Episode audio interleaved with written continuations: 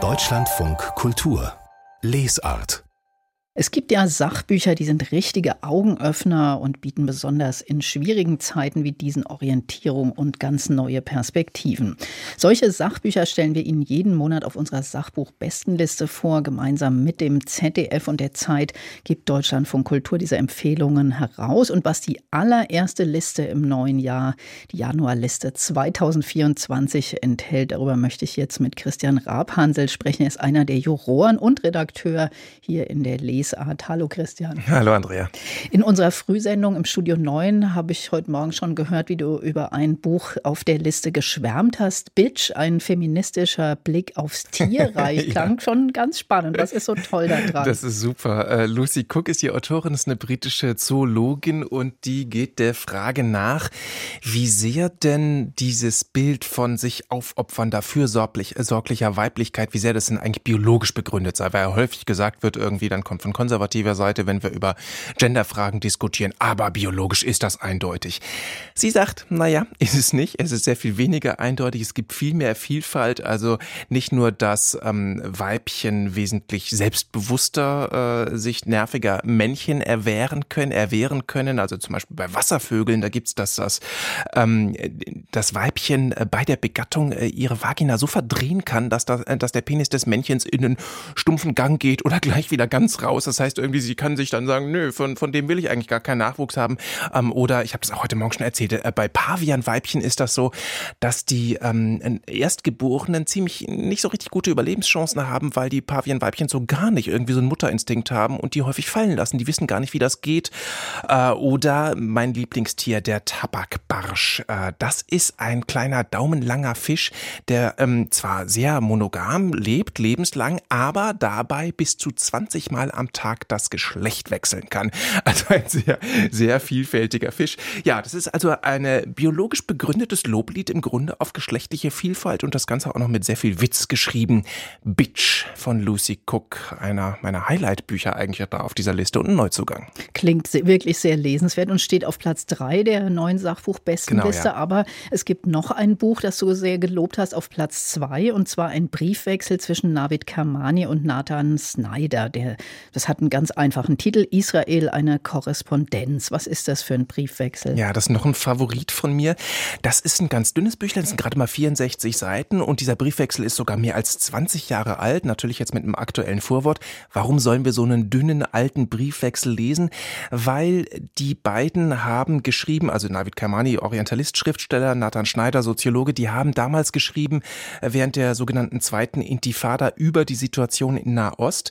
Die haben geschrieben für deutsche Tageszeitungen, haben sich gegenseitig die Artikel geschickt, äh, haben dann Korrektur gelesen und daraus ist dieser Briefwechsel entstanden, weil sie eben verschiedene Perspektiven mit reinbringen äh, und sich da sehr bemühen, einander zu verstehen. Und ähm, ja heute dann eben nach dem 7. Oktober, nach den Terroranschlägen der Hamas, äh, da haben sie dann geschrieben, ja, äh, uns ist dann so langsam eingesickert, dass das nicht so der übliche Raketenalarm ist. Es ist nicht so ein antikolonialer Widerstand, sondern es ist eine dschihadistische Invasion und ein Gemetzel an Juden, wie es das seit der Shoah nicht mehr gegeben hat.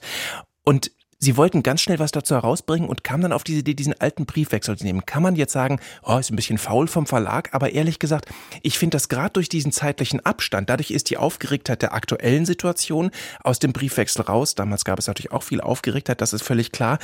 Aber durch diesen Abstand und den Umgang damit, wie haben wir damals gedacht und wie denken wir heute, verbindet das sehr schön verschiedenste Perspektiven und dieser ich zitiere mal aus dem, aus dem Vorwort, dieses äh, einander zuhören und miteinander streiten, streiten, ohne je an der Integrität des anderen zu zweifeln. Ich finde, wenn das gelingt, ist das wirklich ein Vorbild für die Gegenwart. Deswegen ein weiteres Highlight auf dieser Liste. Absolut. Und dann scheint es ja auch in zumindest diesen beiden Büchern auch darum zu gehen, dass gegen Vorurteile angeschrieben wird. Das ist auch so ein bisschen der rote Faden. Das ist tatsächlich der rote Faden. Also hier haben wir es politisch gehabt oder eben feministisch. Dann haben wir es auch noch in der Kunstwelt. Die Geschichte der Kunst ist ein Buch, das sich nicht so als die übliche wirkliche Ansammlung der großen alten Meister äh, versteht, was ja in aller Regel die äh, weißen alten Männer aus Europa waren. Die fallen da zwar nicht unter den Tisch, aber es geht eben auch um die Künstlerinnen, die kriegen ihren gebührenden Platz und eben Kunst aus anderen Weltregionen. Also auch das bricht so veraltete Blickwinkel auf, aber auch mal ganz andersrum gedreht. Es geht auch gegen die Vorurteile gegenüber den alten, jetzt sag ich mal, weisen Männern. Also ein Buch, das feiert da wirklich diese Lebensphase, die ja oft eher so mit Gebrechlichkeit und Starrsinn assoziiert ist. Aber man kann eben im Alter vielleicht auch, wenn es gut geht, das Unwichtige ja wirklich als Unwichtige erkennen und es bleibt Raum für neue Gedanken. Alter Mann, was nun? Sehr schöner Titel, finde ich. Oder noch ein alter, weiser Mann. Michael Krüger, äh, dieser jahrzehntelange ähm, äh, Herausgeber oder Verleger beim Hansa Verlag, der hat da ja nicht nur Nobelpreisträger versammelt en masse, er ist mit denen auch befreundet. Das heißt, das ist so ein Buch, das er geschrieben hat über Freundschaften und Literatur, Verabredung mit Dichtern heißt das auch sehr, sehr schön. Das sind ja aber alles eigentlich Themen, die total diskussionswürdig sind, mhm. denkt man schon so beim Zuhören. Wie kommt denn da so eine Jury überhaupt äh, dann mal auf einen gemeinsamen Nenner? Weil ihr setzt euch ja, soweit ich weiß, auch gar nicht richtig zusammen. Nee, das geht ja leider gar nicht, weil wir durch die Republik verstreut sind. Ähm, und wir haben auch tatsächlich nicht den Plan, dass wir sagen, oh, diesen Monat wollen wir jetzt mal zum Jahresanfang gegen Vorurteile anschreiben. Das hat sich tatsächlich mehr so ergeben, was vielleicht einfach an unserer Gegenwart liegt, dass das so die Bücher sind, die uns äh, wichtig sind. Wir diskutieren tatsächlich nur über Mails, anders geht es nicht. Äh, und wenn wir dann selber ein Buch ganz toll finden, dann schreiben wir da rein, Mensch, lest das mal, guckt euch das mal an, weil das Abstimmungsverfahren kommt ganz ohne Nominierungen aus und wir haben einfach am Ende, äh, gibt jede und jeder von uns für die vier Bücher, die wir selber am tollsten finden, gestaffelt Punkte, dann wird groß ausgerechnet, das ist ganz kompliziertes Verfahren. Am Schluss haben wir das dann, dieses Verfahren, aber es ist eben ganz wichtig, vorher den anderen zu sagen, ach Mensch, und am besten schon so zwei Wochen vorher, lies doch mal Folgendes, weil man muss die ja alle lesen und nicht alle sind so dünn wie dieser Briefwechsel mit 64 Seiten. Platz 1 zum Beispiel hat 1000 Seiten, Frank Trentmann aber auch ein sehr verdientes Buch. Christian Rabhansel war das Jurymitglied der Sachbuchbestenliste von Deutschlandfunk Kultur und Zeit und ZDF und wir haben über die neue Sachbuchbestenliste gesprochen. Die Empfehlungen für Januar und die komplette Liste, die finden Sie auch auf unserer Website unter deutschlandfunkkultur.de.